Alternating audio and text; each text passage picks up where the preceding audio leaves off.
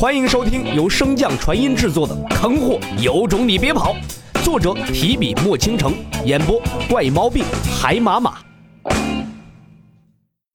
第三百五十二章，夏家屈服。三人被塌陷的空间彻底埋葬之后，洛尘也终于抓住了雷同。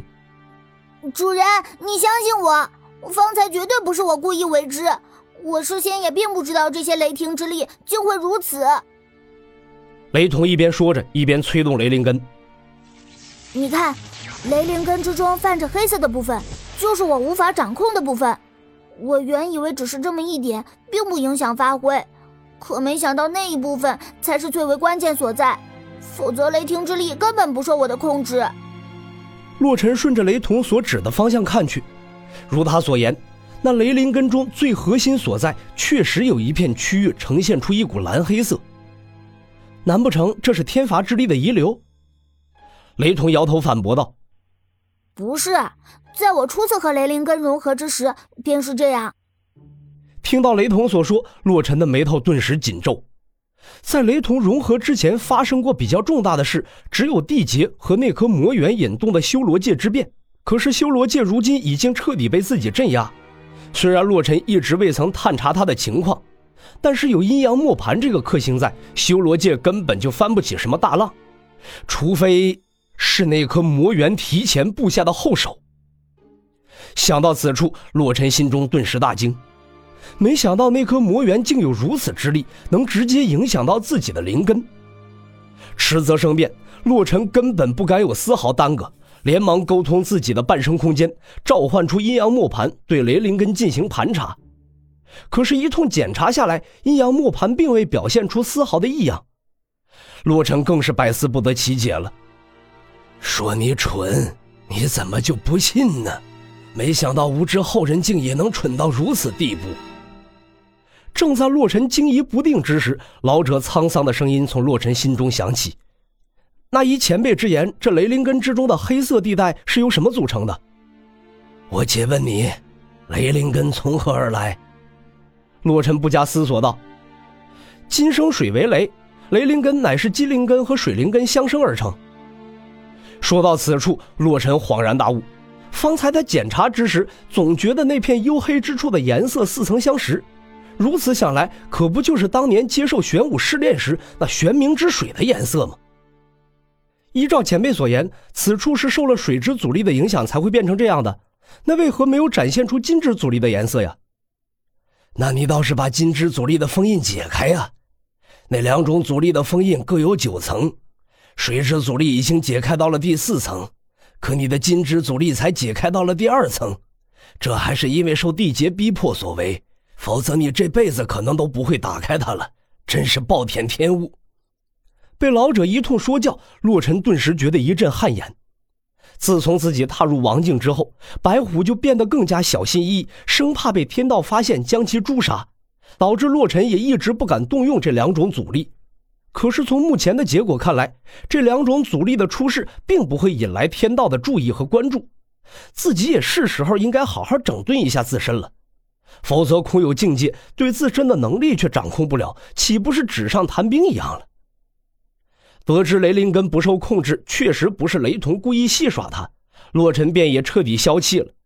想要让雷同发挥实力，更好的引导雷灵根，那还需要他与雷同不断的探索，否则自己这一大杀器就完全起不到作用了。在洛尘思考之时，夏侯皇几人被空间塌陷所吞噬的位置，突然传来了一阵强烈的波动，随后那片虚空在一阵刺眼的光芒照耀之下，彻底爆裂开来。洛尘定睛望去，只见虚空之中的夏河皇一马当先，冲破洛尘所设下的重重阻挠，回到现世。虽然化解了洛尘的空间塌陷，但是夏河皇身上的战甲也彻底失去了光亮。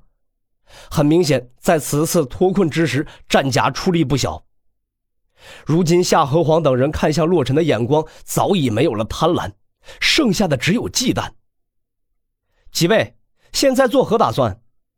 洛尘戏谑的目光投向夏河皇几人。如果束手就擒的话，我可以考虑给几位指一条明路。夏河皇抬头复杂的看了一眼洛尘，没想到双方的立场这么快便对调了。你所言当真？洛尘点头应道：“只要你们效忠发誓，我便也可以对天道起誓，先前发生的事，一切既往不咎。”听闻此言，夏侯皇不断蓄势的右手也停止了动作。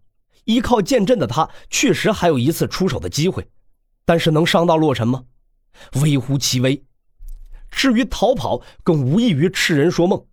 在一个空间大帝面前逃跑，那才是真的关公门前耍大刀，自不量力。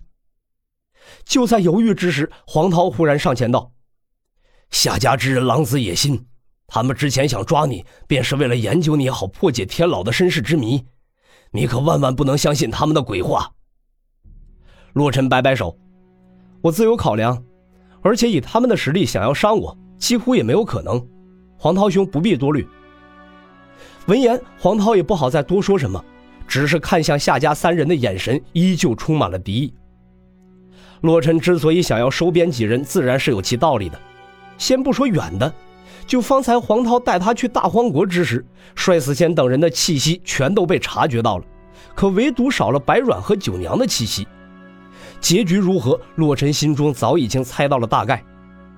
日后想要推翻白家，光靠洛尘一人的力量更是难上加难。帅死仙等人的实力成长又极为缓慢，所以他才想将夏家几人收下。若是日后夏家乖乖听话，好处自然少不了；如若不然，现在的他杀死夏家的这几人，就如同捏死几只蚂蚁一样简单。似乎是感受到洛尘对他们的态度，夏河皇向夏河尘与夏河剑两人示意一下，随即起誓道：“我夏河皇愿意带领夏家归属洛尘大帝，日后鞍前马后。”赴汤蹈火在所不辞。洛尘意味深长地看了一眼夏河皇，这老狐狸并未提及有关反抗洛尘或者背叛洛尘的誓言，也是给自己留了一条后路。不过洛尘也并不在意，这样一来，他与夏家的关系反而更轻松一些。洛尘随即应约起誓道：“我洛尘发誓，若夏家不违背我之命令，不背叛于我，我绝不会故意做有损夏家之事。”随即，洛尘上前一步，将夏侯皇扶起，两人对视一眼，心照不宣。本集播讲完毕，感谢您的收听。如果喜欢，可以点击订阅哦，关注本账号还有更多好听的内容。还不快动动你的手指头！